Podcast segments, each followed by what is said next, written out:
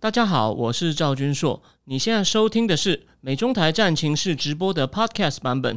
每个礼拜一跟礼拜四晚上八点钟，我都会在 YouTube 上直播，用最口语化的方式，深入分析最新的美中关系与影响台湾的重要国际局势。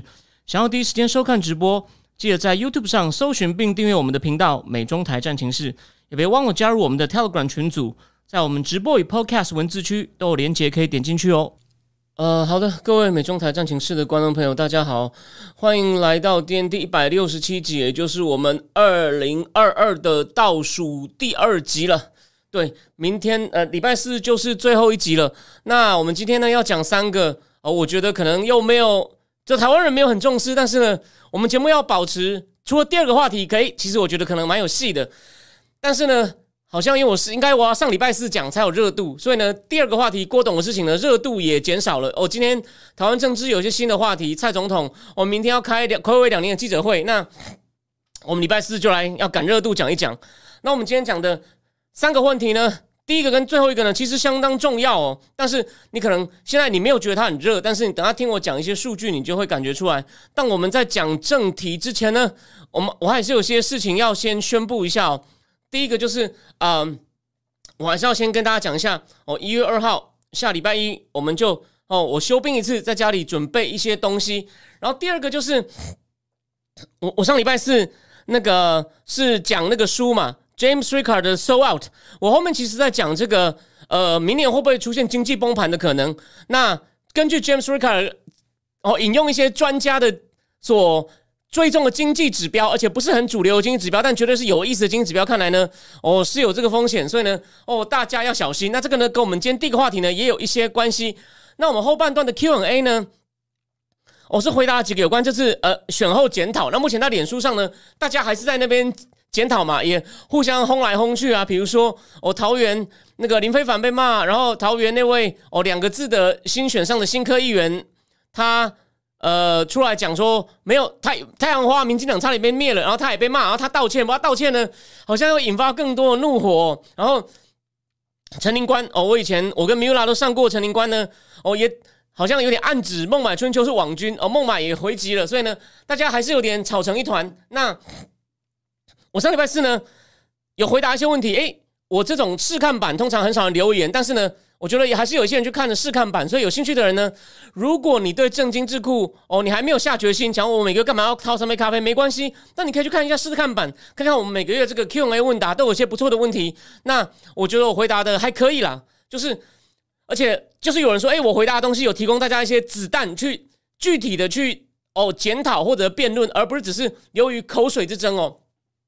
那我猜那部分应该有被有被阿秋剪下来。那再跟大家，再跟大家说道一下抱歉哦。这个聊天室啊，呃，有一些问题哦。就是你，你可以，你如果看这个荧幕上啊，一我我我我每次一开始是正常，然后呢，我要确定一下，再打第三次，哎，就不正常。我关掉重开，我刚刚打没出来东西会出来，可是呢，我再打第四行又不见了。所以呢，我会再请哦阿秋，呃，我会在我们会在一起研究一下问题是什么。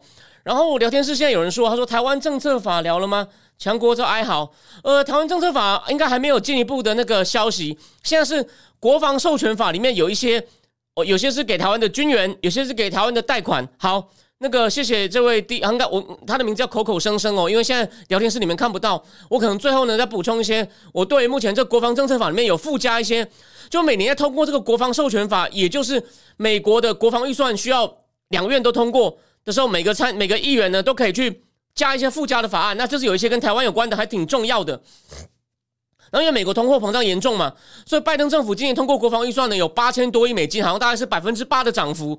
但你考虑到美国通膨呢，还是没有很多。谢谢。那这个话题我们最后再来讲。那再来再还有几一两件事情哦。呃，我因为我看了一下日历哦，那个因为我们的正经智库呢，这个东西因为要谢谢大家哦，每个月请我喝三杯咖啡，所以这个东西不能停的。我们过年。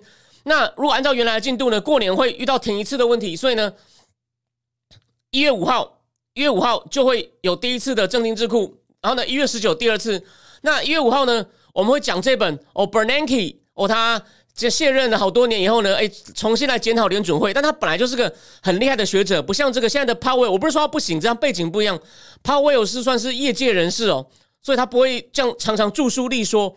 Bernanke 本来就是个很有名的 Princeton 的学者，就是研究大萧条，所以呢，由他来谈联准会呢，兼有学术跟理论的实务深度。我觉得我看了一部分很精彩。我们一月五号会会谈这本书，然后一月十九呢会谈另外一个哦，最近要要来的天下办了一个活动哦，谁会来？纽约大学的末日博士 Rubini。哦，我觉得莫尔博士不好，因为莫尔博士有别人也有这个称号，纽约大学的 Rubini，还有就是晶片战争的那个 Chris Miller。那所以，我我只要一月十九再讲完呢，天下杂志请来两位大头呢，他们的内他们书的内容精华呢，其实你愿意订真金智库的话，天下那个活动一定很贵。我的呢，你甚至你说我干嘛要一口气就承诺你十二个月？你先订一个月也可以啊，两百五你试看一下，不满意退掉没有问题。我们明年甚至还会再推出一个第一个月。你一月愿意的话呢？一月你不用请我喝三杯咖啡，你一月呢给我一个一块钱的铜板哦就可以。但你要先你要订一年啦。你愿意考虑的话呢，这也算是一个打折，就算是一个九折哦。这样大家可以哦，如果你有兴趣的话，可以可以考虑一下。好，那这就是我们要讲的呃两件，就是两件一些呃事情哦。那再来最后再再再讲一件事情哦。那个呃，可以先给大家看一个图哦。呃，我这次有幸呢。就是要帮这本快要上市的新书，大家不要以为这不是很普通的书哦。这本书有入选今年《金融时报》的政治类好书，就是《金融时报》专栏作家、国际书专栏作家 Gideon Rackman 哦推荐的。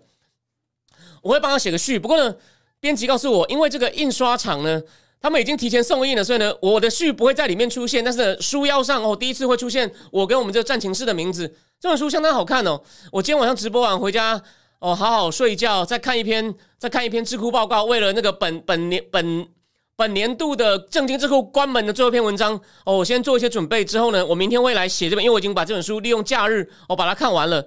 呃，这本书很精彩哦，就说你就算没时间看这本书呢。呃，我会尽量写一个好的介绍序，让你知道。那我很推荐大家去买哦，这是一本很不错的书。编辑呢，就是我以前介绍过的也门战争的同一位编辑哦，谢谢他的邀请。我第一次就有机会推荐《金融时报》的年度好书，也是 Gideon Recommend 推荐书，我我深感荣幸。好，那其他事情讲完了，我们就来进入正题。今天第一件事情，上礼拜，呼，这个就是忽然一个大 U turn 啊，这个东西挺精彩的。日本央行呢？他提高，他他做了一个宣誓哦，这个东西有点技术性，我先讲一些比较无聊的定义哦。十年日本公债的直利率，其实也就是它的类似像利率啦，像一个那个怎么讲？你去贷款哦，也要还利息，类似公债，政府跟你借钱，政府答应给你的利息呢，它本来说我们要控制在零的上下浮动零点二五个百分点，也就是二十五个基本点，每一个基本点是零点零一嘛，哦，大概是这样子。那可是重点是什么呢？重点是，今年呢，因为大家都觉得，哎，美国跟日本的那个利差越来越大，美国国债呢，因为联准会一直升息，所以大家就抛售国债，抛售美国国债，所以国债的价格就往下掉。那国债价格越低，值利率就越高，所以呢，美国国债的值利率，也就美国国外付的利息就越来越高啊。跟日本看，日本才零点二五，所以呢，很多金融炒家就开始。放空日本国债，他觉得日本国债会撑不住，他们要丢日本国债，抛售它，借来，就像证券的融券一样，把它借来抛售，想把它价格压低，把想要把它逼它逼日本央行弃守这个零点二五的上限，希望它的殖利率在往上。可是呢，今年稍早四月的时候，黑田东彦就说，他具具体讲什么，我们就不要原句念了，因为我大概有记，但是没有办法原句。他就说门都没有，我们。无限制的购买十年期国债，要跟你干到底。所以啊，其实到目前这一两年来哦，还有以前那个有没有那个曾经短暂跟郭文贵合作过的凯尔巴斯，他六七年前、七八年前也去放空过日本国债，也是失败。就业界人士哦都讲过，你要跟日本央行对坐啊，你只会沦沦落一种下场。日本日本央行有一个绰号叫“寡妇制造者”、“寡妇制造机 ”（Widow Maker），你跟他对干，你的下场就四个字。死路一条，死路一条。那结果呢？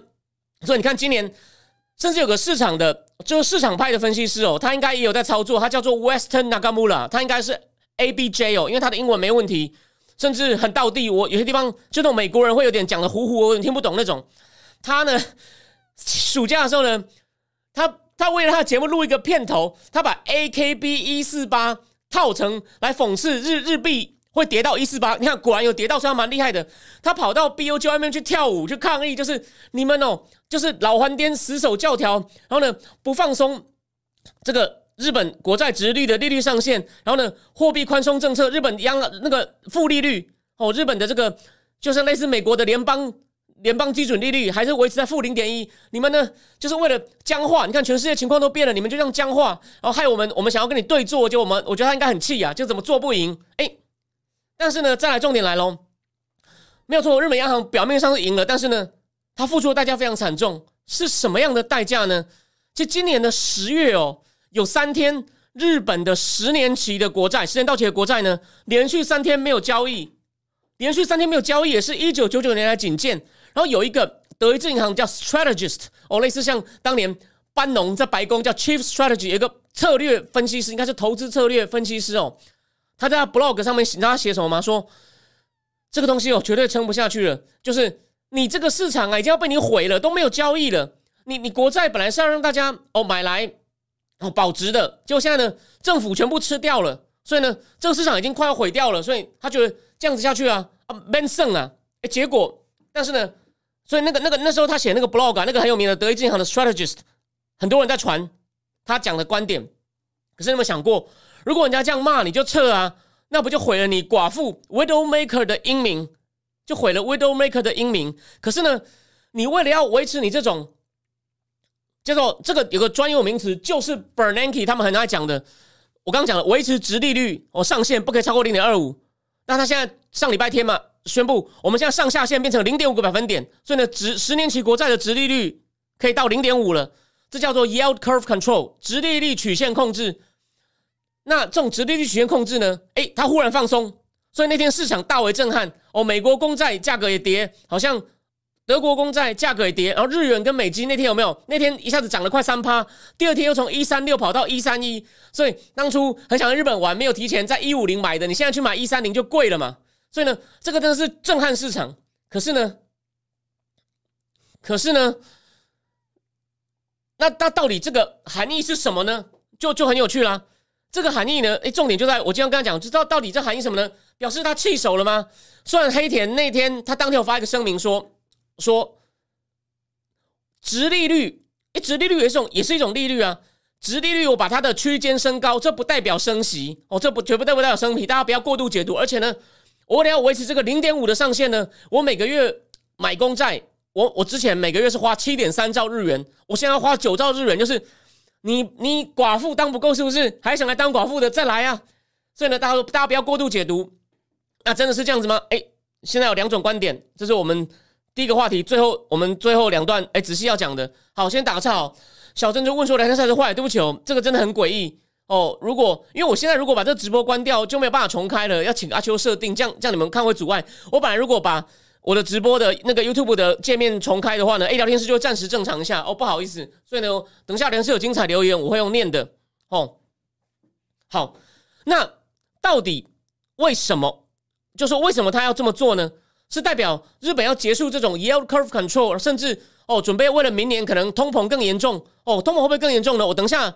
会提出几个点提醒各位哦。虽然这些就明年的那种大世界经济大事呢，已经不光是纯经济面因素来影响。我我讲的点呢，都跟政治有关系。所以呢，我们真的进入一个政治跟经济越来越紧密的时代。所以你有兴趣想多读一点东西的人呢，欢迎哦，欢迎来我的正经就逛一逛。你可以先逛一逛，有兴趣呢再考虑一个月、一年都很欢迎哦。下个月有特惠，只是差个话题。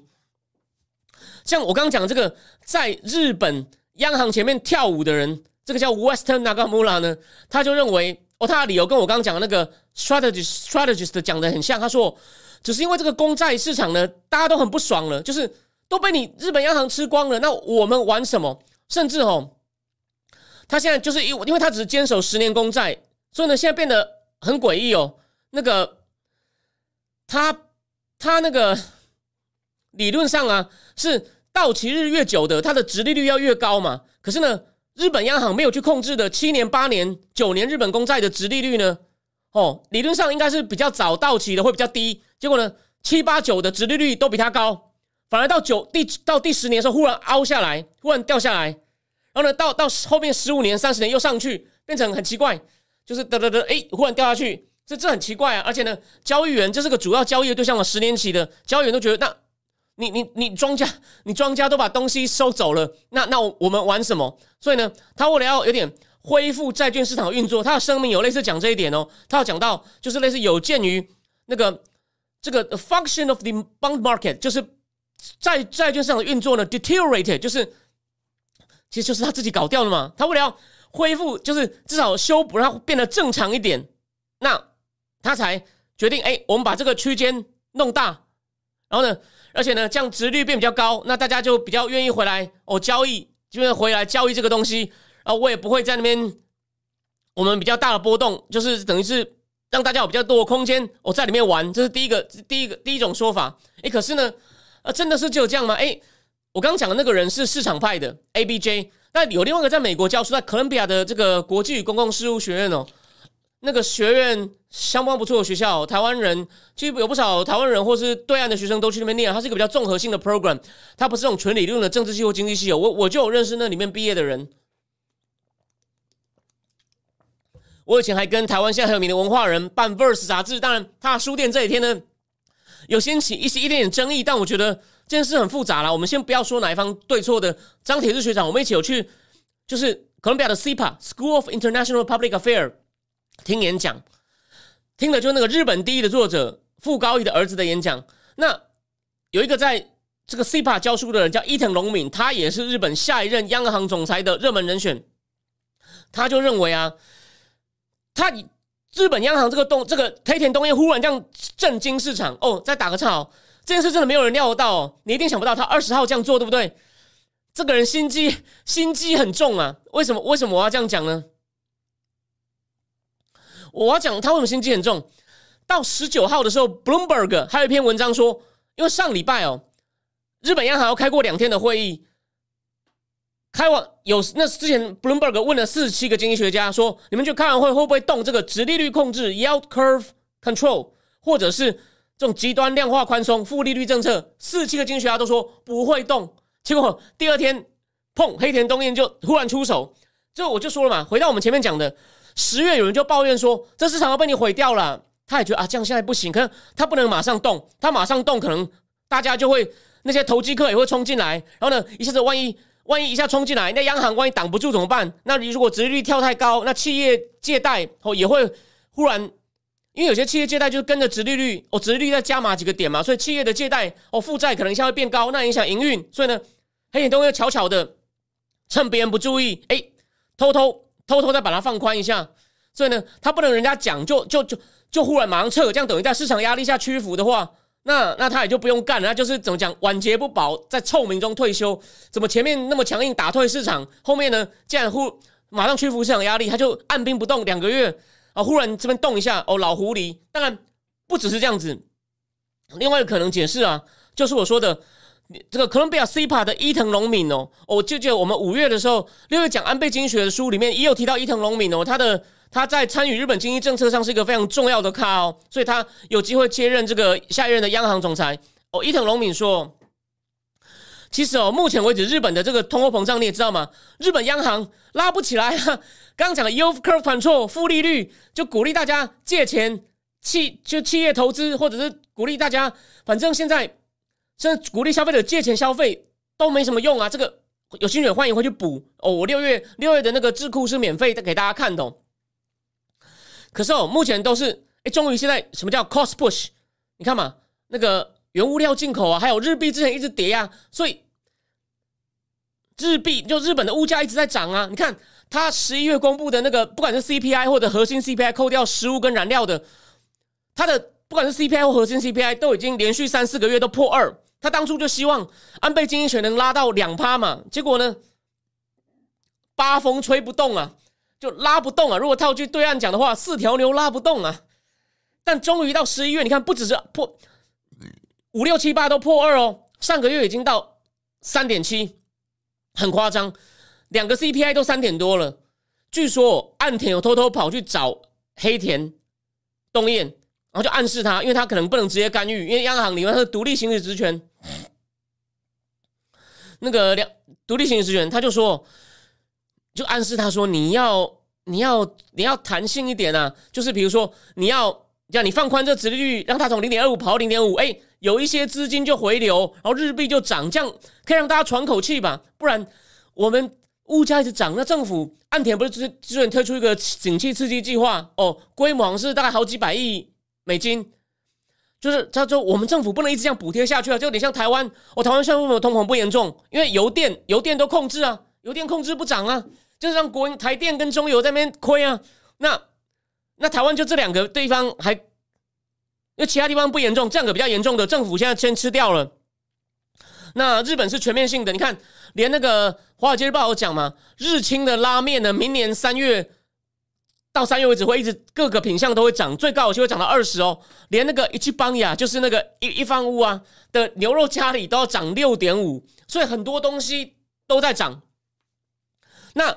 我刚刚讲的，目前这一波是 cost push，可是伊藤龙明提醒我们，明年每年四月啊，日本有个叫呃熏豆，就是什么春豆劳资谈判，工会跟雇主哦跟大企业要谈判，工会就是据预预计要提出要涨五趴薪水，就是九五年来新高的幅度哦。你看以前以前大概我猜大概就涨个一趴了不起吧，甚至没有涨吧，因为物价也没涨，可现在涨那么多了，他要砍五趴哦，那会不会？大企会不会同意？不知道。可是呢，伊藤龙明意思是哦，假设企业同意了，也许日本政府也在背后推一把，那大家口袋多钱呢，也会多消费。那明年还有 demand push，就是大家钱多了，需求增加，就跟美国拜登政府发了五点七兆后，我上礼拜四的节目有讲，发了五点七兆，是拜登跟川普联手发了五点七兆，丢到经济体系里面，就火上加油，有没有？那日本可能也要面临这个情况，所以呢，明年势必。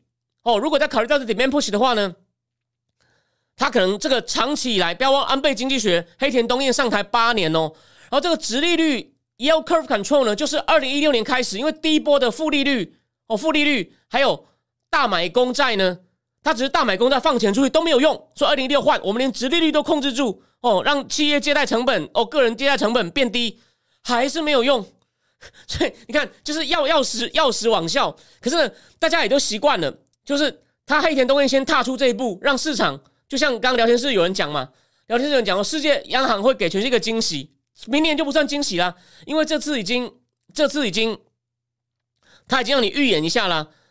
那对那个现在聊天室有一个人他说，明年日元对美元将会升至一百二十日币兑一美元。那这是好像神元英姿，就是那个九零年代，就是我还在念大学时候当过日本财务省的那个 次官。的那个他是国际事务负责国际事务的呃那个神原英姿嘛，Sasaki Bala，他有了，他也有来台湾演讲过，所以所以 anyway anyway，我要讲的就是基于这个理由呢，所以呢不一定是只有市场派认为他只是要去修正，让十年期的公债呢重新变成一个交易比较活络的地方，哦，让大家愿意重新回来交易，不要都被你日本央行买走，那那那干嘛干嘛？你左手换右手很好玩吗？哦，懂我意思吗？就很像周星驰电影里面那个，不是那个吴孟达，我掉下去又捡起来，自己掉自己捡，有没有？那个这样很好玩吗？所以他现在就希望能恢复站上交易功能，不止这样，也为了明年哦，可能有另外一波的通货膨胀，这是伊藤龙敏提醒。那我再帮大家再做最后一个最后一个补充哦。那个，然后有个现在是有人有个人叫 Lan Lam，他说要参考英镑美金比较有可比性。他说日本是特例，日本对外的汇率太低。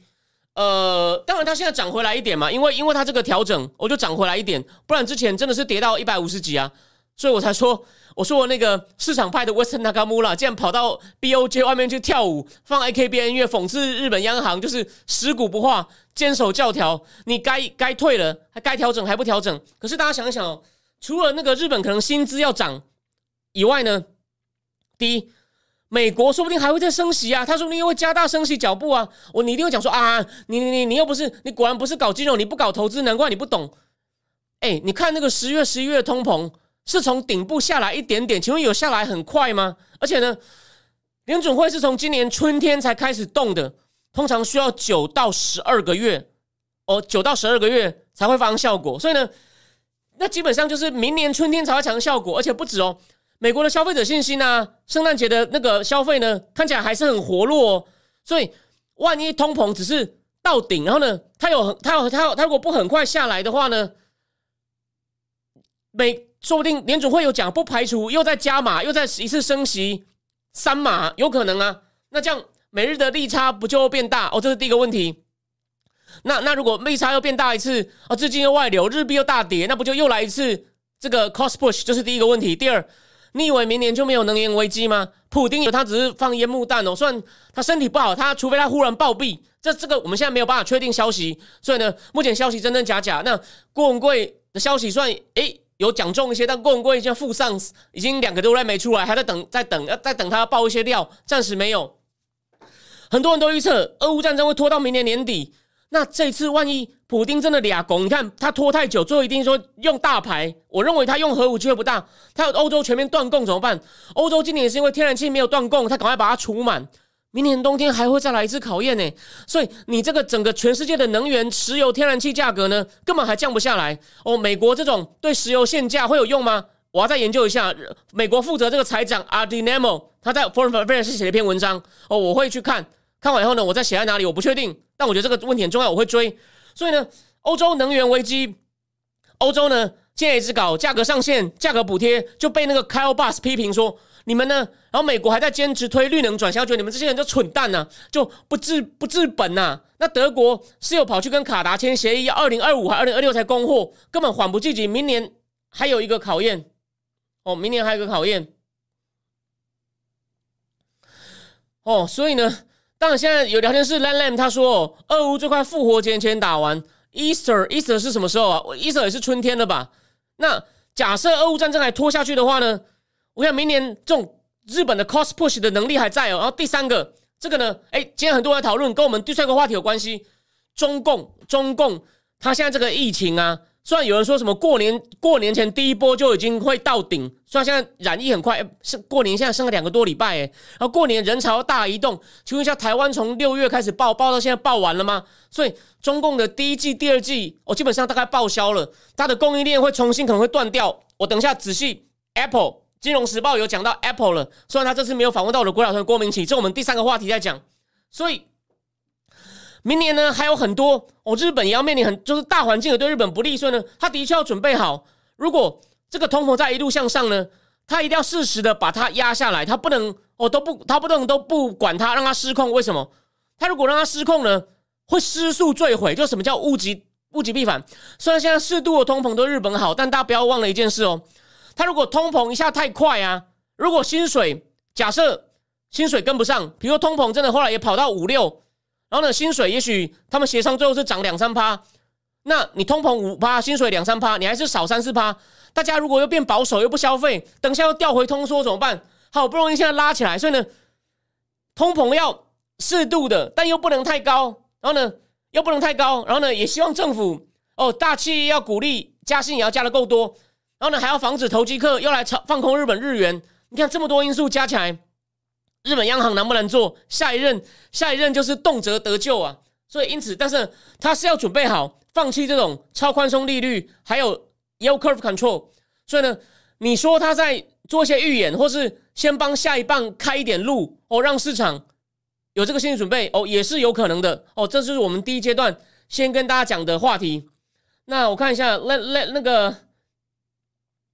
那个 l e n n 还有讲说，日元汇率这样搞，其实 Sony 等高科技工业，日本自己工业实力、农业实力，日本真的是亚洲特例。那日本它其实很特别啊，它的那个呃，我说它的安倍，就说理论上这种量化宽松，竟然没有办法呃让经济重新就是重新 inflate economy，这其实是蛮奇怪，而且长期那个物价还那么低哦，其实蛮奇怪，就灌了那么多钱下去哦。最后补充一点，你知道日本政府持有的日本国债已经多少了吗？我是因为看分析啊，重新学到一个字，quadrillion，千兆。你想怎么可能千兆？用日币算，五百五十七兆，五百五十七兆，哎，就是 half quadrillion。他就自己吃了一堆，他就自己买了一堆公债，丢了那么多钱进去，竟然通膨那么低，这其实很诡异啊。这本书其实也有提到这个话题，但现在因为这个这场通膨呢。可能这些长期的低利率、低利率、低通膨什么，通通都要变了。那应该往哪里转呢？诶，我上礼拜四的节目其实付费直播里面有讲到哦。其实哦，一个高利率、适度通膨、哦高生产力、好的投资才是一个好的经济。但为什么这个仔细的推理，你有兴趣的麻烦你去看。有兴趣的话，你可以去考虑加入会员，听看我上礼拜四的会员直播，我讲了什么东西。好，那那个最后 Lam Lam 说郭董郑州被这样弄，常会印你去印度越南，他写成印尼，但是个印度越南。好，那我们第一个话题呢，就先讲到这里。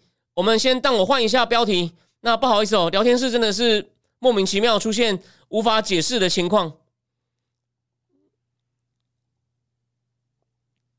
好，这个郭董谈疫苗，郭董的疫苗话题呢，我先讲这个东西。上礼拜大家一直谈，但我觉得最最主要的话题是什么呢？郭董那一则他引用那个引用那个应该是《三国志》吧，就讲那个什么禽兽禽兽食禄啊，朽木朽木为官啊，那一则竟然引有十二万赞诶，破破了郭董哦脸书的记录。这蛮了不起的哦！一下子郭董的脸书哦人气满满，但我相信也有很多是台派去吐他了。但是呢，我这边要提醒大家哦，为什么这边是争议这么大呢？还有这边现在哦，对我要做一个小预告，什么预告呢？我二月某一天呢会请一位哦，我觉得有些台派不喜欢他，但我觉得他的分析能力不错，是真的。为什么呢？因为连汪浩老师都有请过他。我们可能还有一位是还有一位更更有知名度的来宾，我先不讲是谁。但第二位呢，哦，李正浩大概。过完年某一天，如果他因为他比较忙，所以呢，我可能会昨天我的直播会正常，我会加开一天，因为要配合他的时程，他可能会去录完那个录完别的节目，再再上我这边说，我们会比较晚开始。因为李正浩他其实蓝绿的节目都会上嘛，有人批评他是风向机，但我觉得是因为两边设定的题目本来就不一样啊。那他去当然是要稍微配合一下主持人，你就觉得他两边讲的不一样。但是除非他是同一个题目讲两套，但我觉得没有，他有讲嘛，啊两边题目就不一样，那我当然。有一些，当然他是蓝的，里面头脑清醒，分析能力严格来说还是有点偏蓝，但是呢，重视民主、自由、人权的。比如说，他有一集这样整理的新疆集中营的节目，很仔细的讲，干这在国民党里面被屌死好吗？国民党里面只有而没有什么新中集中营，都帝国主义的阴谋，对啊，所以，所以，然后李正浩头脑也蛮灵活的，所以呢，我会请他来哦谈一些事情。呃，刘刘老师啊，刘老师的东西蛮悬的，他不知道会不会接受邀请，但谢谢林倩老师的建议。林倩老师问说，他想要听刘忠进的观点。刘忠进很有一套体系啊，啊，他的著述著述数极多，我很佩服他。不过我是他的东西有点诡异，但是很有才华。我没有时间一个一个看，我只看过一些东西。好，然后然后我继续说，那个就是郭董啊，他那则引发台湾社会很多讨论，但是我觉得重点。当然，大家都知道他在争什么。他说：“我妈妈打不到 B N T 次世代疫苗。”那后来我们的官员庄仁祥就回他说：“我们有很多疫苗啊，怎么会没有疫苗呢？”但郭董讲的是 B N T 次世代，可是呢，这不是重点。我重点是什么呢？那个是郭董这样讲啊。他说：“他其实为什么他讲的话后面有一些政治火药啊？所以。”政府也看他不爽嘛，也也也可能还要把他当对手嘛。毕竟有件就回到蓝绿对决嘛。为什么？我帮大家复习一下哦。他讲说，我台积电慈济在蔡英文总统恩准下，这有点讽刺哦，才可以辛苦的引进来。如果可以早两个月进来，我觉得死亡人数可以大大减少。这些东西你可以存查备案。你看他，他其实刺了政府一下。所以呢，我部分同意李正浩看法，他说你疫苗很有很多有些人不想混打，当初打 PNT 第一代的也不少啊。他现在想打第二代，就像加油。不想混家一样，这当然要尊重民意，你就去买一点点嘛。他不卖你再说，你就买一些给有需求的人。哎，这我同意。可是问题就是郭董这样讲的，真的是给人家刺了一下。所以，所以薛薛瑞元那位法律律师加医师就很不爽的说：“这郭董讲的吗？他 BNT 推销员哦。”然后哦，郭董就气了嘛，就开始说是禽兽啊，朽木为官啊，禽兽食禄啊。然后呢，就十二万人哦上去暗赞。可是呢。我跟大家讲一件事情哦，我我跟大家讲一个有趣的话题哦。郭董十一月脸书，你要不要猜一看有几篇？有七篇哦，都在讲一些生计啊、慈善的东西。然后呢，他在这一个礼拜呢，不是因为炒疫苗疫苗两三篇，还有就是永林那个台大癌症医院哦，四年成立嘛，他才被记者问，才闹出这个。疫苗争议，还有他要跟 B N T 合作，台湾成立这个癌症疫苗研发中心。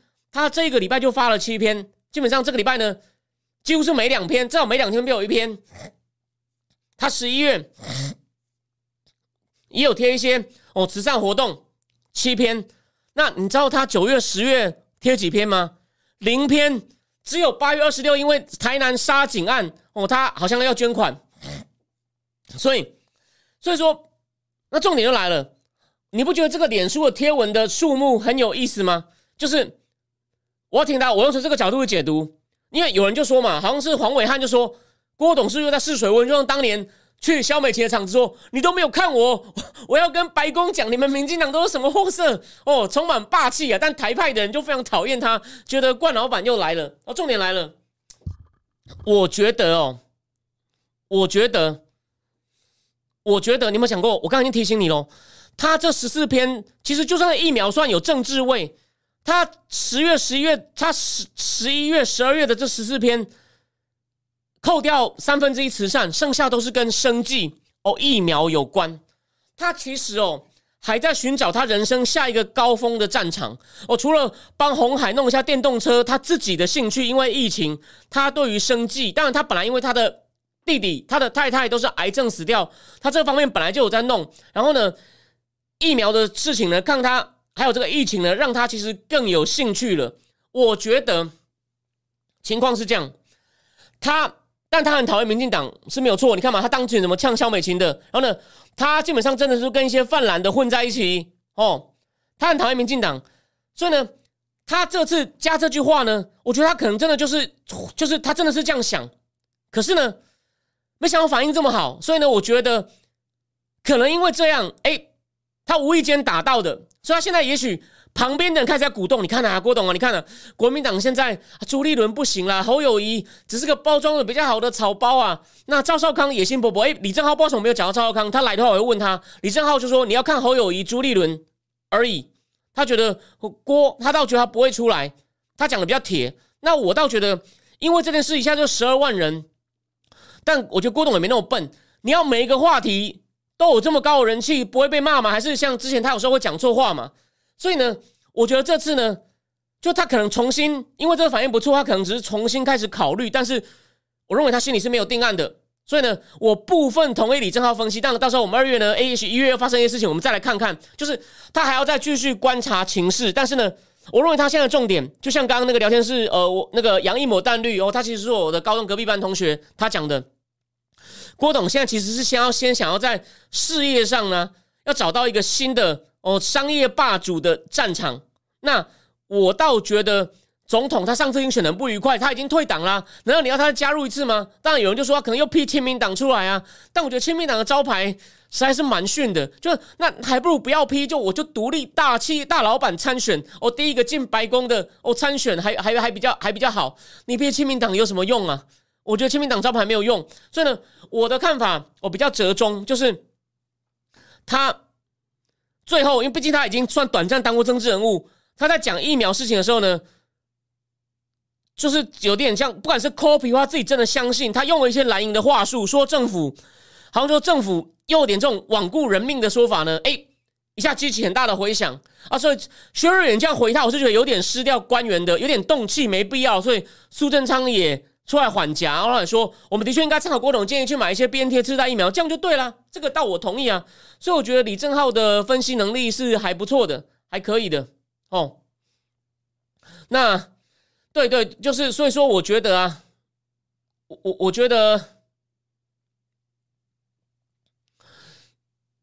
我我我觉得哦，大家先不要觉得说郭董他一定是玩家，当然。他已经流露出几年前他玩过一次政治了，这是各方诸侯会去找他哦，是有可能的，是有可能的。那那谁会跟他？谁能够说动他，让郭董帮他背书呢？这个还要观察。但是我认为你不能因为现在哦，原掀起一波话题，你就说哦，他一定要选了。我只能说，也许他因为这样开始重新评估。可是，哎，这就跟我们等一下最后一个话题有关系了。你现在红海问题一堆啊，他是老将要帮忙压阵呢。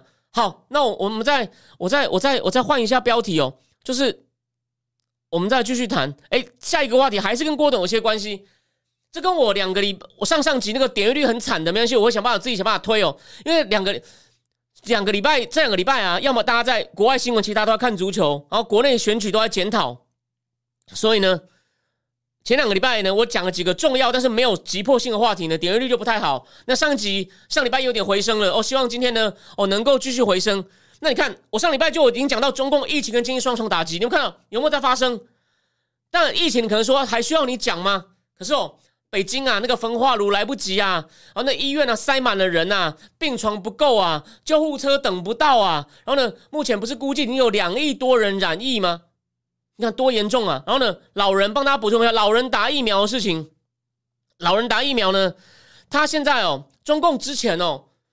八十岁以上的才百分之四十打，为什么？因为第一之前觉得清零还算成功，第二怕有副作用。中共的医疗水准真的不行，他们很多老人去问哦，医生给他们答案或矛盾，很多老人不敢打。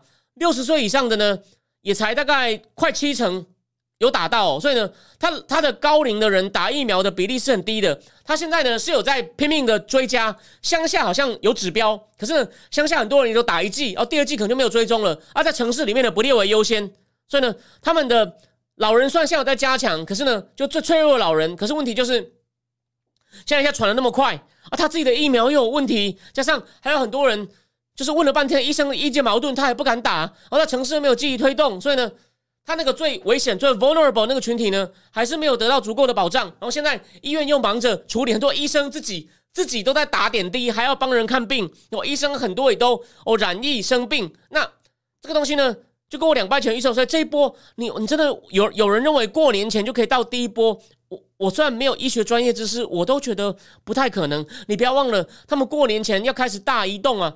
我十五年前在纽约看新闻，看法国新闻，就说中共的过年前是人类史上最规模最大的短期移动。然后呢，而且他现在还要考虑跟香港开放，等下要去香港抢药，他们还要去香港花六千块人民币打 BNT。等他跟香港人又起冲突，所以呢，问题一大堆啊。那你以为我只是要讲这个吗？你讲这个东西，我们看报纸也知道啊。No，我们我们要再来，我们我们再我们来看几个东西哦。Bloomberg，我先给大家看几个图哦。Bloomberg 就对中共他们选了八个经济指标，然后呢说，我们现在看哦，好，这八个指标我们综合判断就是十一月指标已经够难看了，十二月更糟糕啊。他选了哪些呢？我们来看一下，你看了。上证指数，上证指数呢，已经跌回，上证指数往下跌，跌回它那个刚解封、刚宣布解封，大概有哦哇，经济要回来了，没有，又跌回去了。小企业的信心比十一月上升一点点，但还是很低。这个钢筋，钢筋的存货，你看钢筋的存货一路往下掉，不过呢，这表示这不一定是坏的哦，哦，这表示需求可能在增加。啊，再来铜价哦，铜价有点在上升，这是其这是其中几这几个指标。再来，这个哦这个很妙哦。他说，从韩国的进口，韩国到中共的进口呢，十一月少了百分之二十七哦，主要是少在半导体哦。你就知道，中国现在消费也不振。然后这个是什么呢？Inflation Tracker 就是工厂的通货膨胀指数，你看。啊，需需求不振嘛，这个工厂出厂的价哦也一直在往下跌。好，房地产销售四大一起城市的销售楼地板面积，你看到没有？还在跌。你看房地产这个癌症还在稳定扩散嘛？我讲了嘛，癌症持持续扩散，这我讲了 n 次了。汽车销售哦也在往下掉，看到没有？这八个指标呢，很多都是不好的。哦，他还统计了北京，北京的那个。地铁的流量比去年呢同期啊少了七成诶，他说在其他几个大城市，什么重庆啊、武汉啊也差不多，这人很多都自动自发关在家里哦，工厂缺工，所以呢，郭董那边现在红红海问题很大，Apple 你要买新的 iPhone 呢，现在要宣布要等到二十三天了，要等二十三天，Apple 说我们连续十四季哦都都有成长的那个 streak 啊，连续十四季有成长可能会。断掉了，它的营收可能会下跌百分之八，就 Apple 被扫到了，所以呢，他现在就要求，目前哦，红海在印度只有三家嘛，红海，呃，伟创，还有一家应该是还有一家帮他代工什么，那个应该是英文 w i n s t r o n 跟那个 Pegram 有三家代工厂呢，都要往印度移。目前呢，他印度占 iPhone 生产百分之八而已，他打算在。二零二四，也就是说，因为今年已经过了嘛，他到就到到了二十四为止，就大概剩两年时间，要能够加到百分之十八，要再移十趴的 iPhone 生产量走诶，因为目前现在那个大概是九成的 iPhone 都在对吧？都是在九成多都在中中共境内做，中共境内做，所以说，对第二季不管是哦工厂的生产，人民的消费都已经完了啦，所以然后呢，而且呢，就是供应链。供应链重新可能又要断掉，你看嘛，iPhone、苹果被它扫到，营收可能估计要下滑百分之八，然后交货期变很长，所以呢，全世界短期内又要再面临一波断供的压力。我的公司也还在为这件事情，我我我我最近还好这一天美国的放假，不然我上礼拜被三个客户骂，真的是 真的是我我假衰啊，我我我也没办法，我没有一个是抱怨，两个在骂，一个是跟我哭说，我只好跟你取消订单，有没有？所以啊。所以好话题嘛，当初大家很多人就说：“哎呀，那个解封啊，那个他们抗议也不会怎么样啦，啊，解封一下就没事了嘛。”结果你看，所以为什么今天对我今天还有接受希望之声访问，他问我一个问题：问习近平接见香港特首李家超的时候，没有坐龙椅呀？他现在习近平坐龙椅，大家民怨会民怨会非常大。习近平也知道，你必须要低调一点出来啊，好像要还要展现一副关心人民，不然现在你看嘛，一个国家封了三年。结果忽然开放，什么东西都没有配套哦，医疗也不行哦，什么东西都乱掉。你有没有想过？所以呢，他现在唯一的一招就是好像跟香港要开放哦，也许让大家去抢药哦、打针，甚至从香港又逃出去哦，说不定也说不定啊。那所以现在问题非常大，就是 疫情会影响到经济啊，经济本来已经更烂了，你看嘛，所以彭博彭博八个指数嘛，他当然。讲的比我精细，可是大方向，我前面我两个礼拜前那一集是不是这样讲？不信的人可以回去看一下，你看那段就好。所以呢，他今年一定是注定动荡。我去年一月就写说，中共大船撞冰山，现在就撞上了。虽然说你不能，我再讲一次，你不能期待他一次抗议就把中共推倒。可是呢，这个冰山现在卡在里面啊，出得来吗？I don't know。你你可以自己，但我在我看来，他要他要他要顺利脱身。又没事样继续往前很难呐。王毅还在那边讲说啊，中国经济很快要变好，请大家再来投资。这就是一种，在我看来就是一种欺骗呐。这种欺骗，哈，有人问说龙龙岩现在在中国有业务吗？应该没有。哼，对。然后，对，应该是立讯吧？谢谢林毅林毅讲，对他反正就是立讯，还有伟创，应该是伟创。台湾有两家帮他代工嘛？哦，然后。最后再那最再来呢？因为刚刚有人讲到这个呃国国防授权国防授权法的问题哦，我这边补充一下哦，国会通过法案对台湾都是好的，有的要借款给你，有的免费军援给你。可就记得有订正金智库的人，或你没有订，你可以去看一下，我有开放一些免费啊。美国没有交货的军售已经到一百九了，你要再给台湾军援，你已经压那么多了。你现在这个东西利益是好的，非常谢谢美国国会议员那个。对吧？你你你要你你你要给台湾军援，那你现在很快交得出来吗？哦，这是很大的问题。虽然这方向哦，绝对我绝对是好的，但是呢，台湾政策法可能要到新国会。我刚因为刚刚聊天是有人问台湾政策法要到新国会开议，我才会再来一次。那我觉得那有些可能比较急的内容，就是有些内容已经被并到国防授权法了。那台湾政策法是不是整个会过呢？我认为在当下的气氛应该是可以的，民主党也会支持。虽然我常常说民主党。挺台挺中，跟共和党比差很多，但是呢，只要共和党带头，民主党现在愿意跟啦，大气氛愿意跟，这是这是这是这是毫无疑问的。只是我跟你讲，大部分东西带头的还是共和党，这真的是很明显。大部分主要法案或者是一个民主党一个民主党一个民主党一个共和党的大牌议员，像台湾政策法是谁？Lindsey Graham 跟 Menendez，Menendez 就是外交委员会的参议院外交委员会主席，两个人哦联手立法，这要过应该没问题。那众议院。共和党夺回来了嘛？还要成立一个特选中国委员会。那我两两个礼拜前有介绍过这委员会的主席是谁？Mike Gallagher 哦，新一代的抗共精英，比我还小，应该还不到才四十岁左右，哦绝对可以值得期待。伯明的好朋友哦，所以呢，那个台湾政策法如果有什么进一步消息，可能要基本上要等到明年了。那最后讲一下，还有一些大事哦。今天北韩无人机侵入，你看北韩又有动作了，南韩的飞机还掉一架，有没有？所以。邪恶轴心还在拼命的动啊，然后再来，俄罗斯跟伊朗已经变成军事联盟，俄罗斯还要给伊朗战斗机，所以呢，哦，基本上我觉得明年基本上就是一个乱上加乱的格局。那中共会乱成什么程度呢？一定会很惨。但是呢，惨到什么程度呢？大家可以我继续看下去。应该这样讲，我认为乱了两季啊，我又病，生活又不好。等慢慢恢复的时候呢，当你有期望的时候，你又失望的时候，你就会不爽。都很穷的人是不会抗议的。我举个例哦。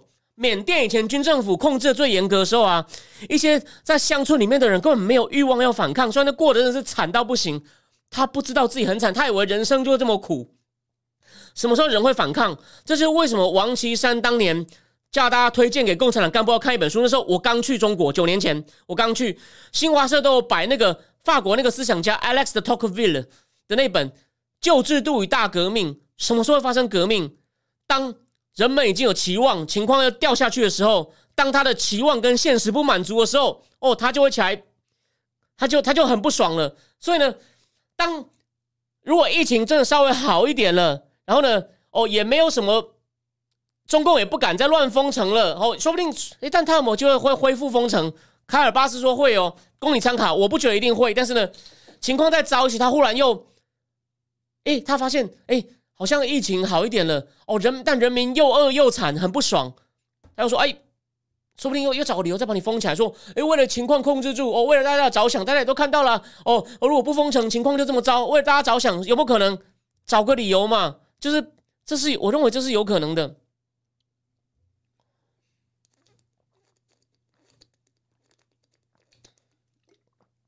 对，就这边讲一下，Lam Lam 讲的，国会开会要一月中。”然后，然后，那，但中共现在呢，病毒会变种，全世界都很担心呢。所以，anyway，如果它又变种呢？你看，很多肺都白的啊，这个这个事情大家应该都看到了嘛，肺都白的，就像就像一开始的第一代的那个武汉肺炎一样。所以呢，还有很多变数。我就说我刚刚讲的最好的情况哦，乱半年，慢慢恢复正常，但人已经都耗到，可能有些人染疫在家里啊，或哦工厂停工，甚至连锁倒啊，房地产。甚至中共纾困，哎，这波纾困完，钱用完了，可是买气没有起来啊！你要不要再纾困？还是这过程有些人还是撑不住又倒掉了？就纾困以后发现哦，债务可能比你想象更大，或者是有些人因为拿到纾困，哦，也许又去乱搞，反正他这个纾困呢，其实是很不足够的。所以半年后呢，哦，那个经济又又遭遭到重击，要更多人吃不饱饭。哎，现在他们去年都知道抗议有用啊，所以在你。稍微恢复一点元气哦，然后呢，你你想回到过去日子，发现情况这么糟的时候，而且已经证明半年前证明过一次抗议有用了，你你觉得会风平浪静吗？各位想一想，所以呢，所以呢，全世界非常精彩，而且还有啊，万一美国、欧洲情经济情况也不好，它出口也继续掉啊，有没有？各个这个各个有没有像一个大锅子里面，像各种菜都往里面丢，而且呢，目前我现在讲起来，你你觉得哪一个是好消息？大家想一想，哪一个是好消息？没有吧？没有一个是好消息啊！所以明年绝对哦，有有好戏，绝对有好戏看哦。那个，对，就像刚才这个 AFA Work 讲，肺浸润是初代武汉肺炎的症状。我不怕，我不怕黄标，我现在不够不够红，我我不，所以说人家应该不会黄标我。所以因此啊，我认为未来的局势哦，大家。千万第一，所以最后回到回到一个话题，台派不要太焦虑哦。对岸对岸会对岸会因为他的无能政策失误，会做球给你做球，他又无意间又做球给给台湾的台派啦。所以呢，你现在互相互相检讨是可以的哦，不要太激烈的指责哦。我觉得不要到动气或伤感情哦，可以讲，我没有说不可以讲哦。我觉得大家把问题摊开来是很好的，但是呢，连那个《纽约时报》的纪思道德国普利兹奖的第四道，他太。他他叫吴敦，Shirley 吴敦是华裔，他都写了一篇讲说习近平真的搞砸了，他 fuck up 好吗？所以所以大家大家看大局哦，看大局哦，你你他看大局，绝对绝对明年是充满了戏的一年，明年绝对是越来越精彩哦，基本上是是这样子哦。然后我那个有人说有一个那个 J J J 夫骂说，我老板说还有一点原因是保定那边疫情控制不住，已经炸开了，这样抗议才解封的。OK，有有可能啊，谢谢谢谢谢谢你的补充。然后 Sue Peter 说要一些时间啊，没有错啊，就是就是要一些时间啊，要一些时间。然后最后补充一下哦，昨天呢，激进选上了两个议员哦，我其实还是蛮关心激进的哦。李宗林跟那个张博洋做了一个直播，讲一讲选举，我觉得蛮有趣的哦。那个李宗林有讲啊，因为台南抢票抢很凶啊，因为民进党本来可能分裂嘛，那个陈廷飞那六票嘛。陈这个不不不是陈廷飞，陈廷飞是立委啦。但民进党的六个市议员，陈廷飞底下郑国会那六票可能会跑嘛，就可能会变郭信良跟跟就是无党籍跟跟跟国民党配会赢嘛，可能民进党会跑票嘛。虽然那后来郑国会六票还是含泪投了嘛。那李宗林就说 他去公园里面呢，他去公园里面，就是那个老老阿妈就说啊，你那也 那也挺急了，因为他们说。李宗林他本来被认为他跟吴一个台联的哦，台联还在哦，被认为是关键票，关键票一票一千万呢。哦，有些老阿上就不就说啊，你你那铁金啊，有有老上不啦，一叫过亿，你那我扣零铁金啊，就很好笑。然后但是就他说满街的人都要说要拿钱，他说我我我莫名其妙，他就说有人跟他讲说你不能投民进，你不能跟着民进党投哦，你跟着投你被认为你有拿钱，你要你要投自己哦。但又有另外派人说，你只要投自己，表示你是被郭新娘他们拿走。李宗林就说：“哇，怎么最后都是拿钱？哇，真的水好深呐，我都不能呼吸了。”其实蛮有意思的哦。那张博洋那边比较单纯，就是康义成跟那个什么曾俊杰配嘛。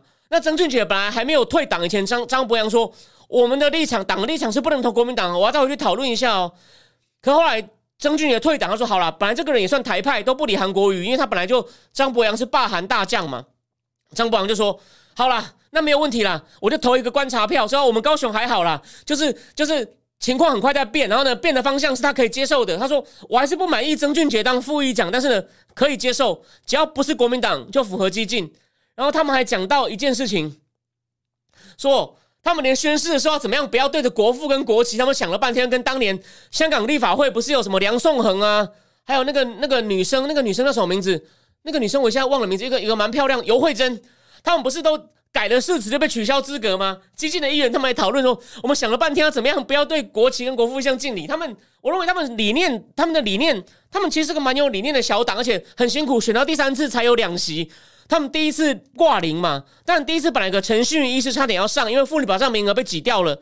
第二次十一席提名十一席全挂，而且这次。二十四席终于中了两席，然后吴兴代也差一点上了嘛。我跟大家讲过，吴兴代真的只差一点点哦，其实很可惜哦。所以呢，他们那个直播蛮有趣的哦。所以我希望他们好好做哦，先当个好的市议员。当然，能不能进到立委，这现在要跟民进党竞争，因为每个选区只有一席嘛。这个再说了。当然，我觉得他们都还年轻，至少也要做个做个八年吧，可能到四十岁左右哦。如果做得好，再来考虑看民进党帮我礼让，这是小事啊。你难得。前面两个公职，Thank you 已经没了，但 Thank you 跟冯光就是 Thank you 的事情呢，有兴趣的可以看一下冯光远访问基金的秘书长王新焕，我觉得那件事情有点有意思。他们有讲到一件事情，我这边就先不卖个关子，我我我推荐大家去看哦。好，然后最后看一下，对对，他可是张博洋，可是他昨天有讲说，如果议长是国民党的，他不一定能马上承诺就投。他说我们的原则是不能投给国民党的。啊，我们就是要推翻国民党，让国民党灭掉。所以后来是因为曾俊杰说，我连国民党都退，他来说，那那可以，可以观察，可以观察。然后，哦，他们有，他们中间还有骂实力哦，实力就是我最高尚哦，你们都有问题，然后然后呢，坚讲的一事无成。他 他有这样讲实力，我觉得蛮有趣的。啊，实力这点真的是应该要反省一下。然哦，最后看一下有一个哈哈陈他说。出口只占中国三十趴，GDP 二零二一之前只有二十趴。我觉得现在发展内需市场吧。那你讲的对啊，但我刚刚不是讲了吗？阿刚，你看到汽车跟房地产都在往下掉，诶，房地产至少占 GDP 百分之三成，诶，甚至占到四成。开尔巴斯说四成，它现在内需基本上也是崩，也也是呈现一个崩盘的状态，靠一些政府投资在硬撑。可那些政府投资的效率，你越多钱生长出来的 GDP 越多钱。你要越投入越多钱，才能够从灌出同样一个单位的 GDP，从三块变需要五块到六块到七块，这是一个比喻。所以中共的所谓的总要素生产力 （total pro total factor productivity） 就是不属于每多投入一单位的劳动，或者是多投入一单位的资本，就是跟生产原料啊、机器有关的东西。这两个之外的，还有其就是你其他的另外一个不知道是原料还是不不知道是资本哦，另外多投每多投入另外另外的所谓的总要素生产力，你要每都就是你要越来越多才能够生产出同样一单位的 GDP，所以它的 TFP 在往下掉哦。你只要知道这概念，大概概念就是你要多投入资源，投入越来越多资源才能够多生产出一单位 GDP，要投入越来越多，所以就是等于效率越来越低嘛，效率越来越低。OK，所以他他的投资基本上就在在这个死胡同里面，已经比前苏联的末期还要低了。这是两个在日本的中共中共级的中共级的亿的经济学家做的研究。两三年前，经济学人就引这个文章很重要。那时候我有贴在我脸书上。所以呢，他这种投资也是硬灌水，消费现在你半年内不用期望了，出口有可能会继续掉。你看嘛，韩国、台湾跟韩国都一样啊，都是出口中间材哦，资本材。或者是零组件到中共去组装，韩国出口到中共都少了，有一个月少了二十七亿，很夸张诶。所以啊，而且他还需要美金呢，他没有美金，他怎么买粮食、买石油？怎么买零组件？如果他缺美金怎么办？他其实他他，我们都怀疑他有可能缺美金啊，哦。所以，但他想要再补充一点，他想要去沙地改用石油交易人民币嘛？他没有做到，为什么？因为亚洲周刊一直在强调这一点。亚洲周刊说他已经看，继续要往上海的那个石油定价都要靠人民币定价，一些石油合约。亚洲周刊讲什么，就表示缺什么啦。这个我今天忘了带来，我现在想到亚洲周刊这个红梅缺什么就宣扬什么。所以呢，表下去啊，一定还没有谈成哦。沙特阿伯人也没那么笨，我拿那么多不能交。但我说了嘛，长期假设中国不倒是有可能的。他卖越多东西给沙特阿伯，他就说：“那你就付我人民币就好啦。但是说他现在卖给他东西太少哦，如果多的话，就有可能变人民币交易，这是有可能的。只是没有没有你现在想那么美。现在是沙特阿伯，因为中共卖给沙特阿伯三百亿美金的东西，他跟沙特阿伯买五百七十亿美金的石油，所以沙特阿伯还没有动机。以后如果他也卖给沙特阿伯五百多亿美亿东基金，哎，他说那那我们全部改人民币嘛，就差不多勾掉啊。”但还好，这不会那么快发生，所以呢还好。那有的周刊真的就在荷兰哦。好，九点了，九点了。对，那个聊天室，因为大家看不到，我念一下。访问王新欢那集很有趣，有不利于 Thank you 的指控。那我觉得，我觉得我还是有些地方还蛮欣赏 Thank you，他是少数很有群众魅力哦，有群众魅力，口条讲话很有趣，所以呢，但人。人总是会有些弱点，那基金讲的东西值得大家思考，你就自己去看哦。然后再来，高雄肉儿人说基金他有点反感，但听我说才知道好像也还可以。我真的觉得你可以去听一下张博洋跟李宗林那集专访，蛮有意思的哦，蛮有意思的。他们昨晚上有直播谈一下他们两个，终于是基金的终于两个新，就 Thank you 已经没了嘛。那那他们在，而且议会是六十几个人，他们是占六十比一。啊，Thank you，还是一百一十三比一，所以他们的比重比较，而且呢，他们变关，他们在两个地方都咬很紧嘛，所以他们变关键一票了。所以他们，你不要看一票很少哦，在选议长那个有差哦，他不像在中央级，民进党一定选赢国民党啊。当然，我们国会因为朝野协商这种奇怪制度，所以都不用不表决，不然表决的话，现在民进党是可以碾压国民党的。那那至少在。地方的议会呢，因为咬得紧，所以激进的相对重要性就关键小党啊。郭董本来两三年前搞政治，他就说我要当关键小党的盟主，然后推动一些科技立法，这他两三年前的想法。但可惜他支持的人，包括之后会来李正浩，那时候没有上嘛。哦，大致上是这样子。所以激进虽然说两席议员好像也没什么，其实他们有一些角色可以扮演的。所以台湾之前的小党都垮了，那民众党真的很不成才。所以希望激进，我认为。多一个好的小党不是坏事吧？虽然有些很纯民进党会觉得激进就是来抢票什么的，这个以后我们再谈好吗？今天九点三零三了，反正因为他们现在刚开始，我也不敢说他们一定做得好，但目前这个开头我觉得还不错啦。所以呢，祝他们有更好的表现。就多一个好的小党不是坏事，好吗？多一个好的小党会让民进党也更进步。我最后举个例哦，当然这次吴兴代有挤掉一个人，他挤掉那个国民党那个很老的江志明，你有没有想过啊？吴兴代就很像一个明星一样啊，就是。就是他的谈吐哦，他的经历都非常好。然后呢，空战他也认识很多 KOL，所以呢，啊，国民党那种可能靠不，民进党那种靠服务型的老人，哎，就不就是给民两个讯号嘛？就是你也不能够，就算你服务好，我不认为江志明差哦，可是你老老的当那么久了，啊，就会被挑战呢。当然，我们本来是希望吴兴代能够拉下国民党的吴世正，要差了差了一千票，有点可惜啊。可是就是一样嘛，你你有一个很棒的人出来挑战，哎，民进党就知道，哎，那这种老的，其实就是提前让他下去嘛，不然你不下去也是会有后代后后面更厉害的，就是混就是像一个下一代，像基金里面，他的影响力其实不会输给那两个现任议员，就把你挤掉嘛，那这不就是良性竞争吗？对不对？当然。那时候是不希望吴锡代如果大好前程，的确挤掉会就可。那江志明老师说，我认为他这个我对他了解不多，但我觉得他应该是个不错议员。但是这种就是啊，你已经当二十那么久了啊，就就下去嘛，也没没什么好损失的。OK，又不是，除非是关键一票，那再说哦。呃，好，最后有人说他觉得基定太左，我觉得因为他们现在哦。他主要还是讲，其实他讲那些高层次的国关议题，我我还蛮有感的，所以我觉得激进当市议员是有点可惜。可是他到你要谈一些民生议题的时候，没有错，他好像是定位为左。不过我觉得他到底有没有左，你还要观察，因为他终于有两席议员，先看吧，因为他还没有去处理这种民生议题，他现在还没有机会表现呢，所以先给他一点时间。但他理念上他有承认，我懂，所以你要批评他，我我 OK，我 OK。那最后那个应该林毅讲，他觉得基因太左。然后吴忠诚说，主要是党主席不行。诶，对了，陈奕奇有很多批评了，所以看看他，大家都大家都反省嘛，就成长嘛。据说也有也有也有传言说他可能会下来，我们就继续看喽。但至少。能上两个不错的人，然后目前表现第一关还不错，我觉得这是可可喜的嘛。那吴兴代要来台北接党部主委啊，看看我们以后我们机会他能不能约呢？如果他借一阵子以后来，请他来谈一谈这个在台北建党的心得，说不定有机会哦，说不定有机会。我等他有空的时候，毕竟他他很辛苦，又要看诊，又要又要又要政治生涯，又有家庭，对吧？我真的觉得他虽然我很忙，但我每次看到他的，我就觉得哎，我这个真的是没什么了。哦。那个像说他有也跟他们秘书长谈过，他们很左，对啊，其实他们的智囊前面啊，王新焕也留发的，所以留发的左很正啊。法国知识分子应该大部分都左到不行啊。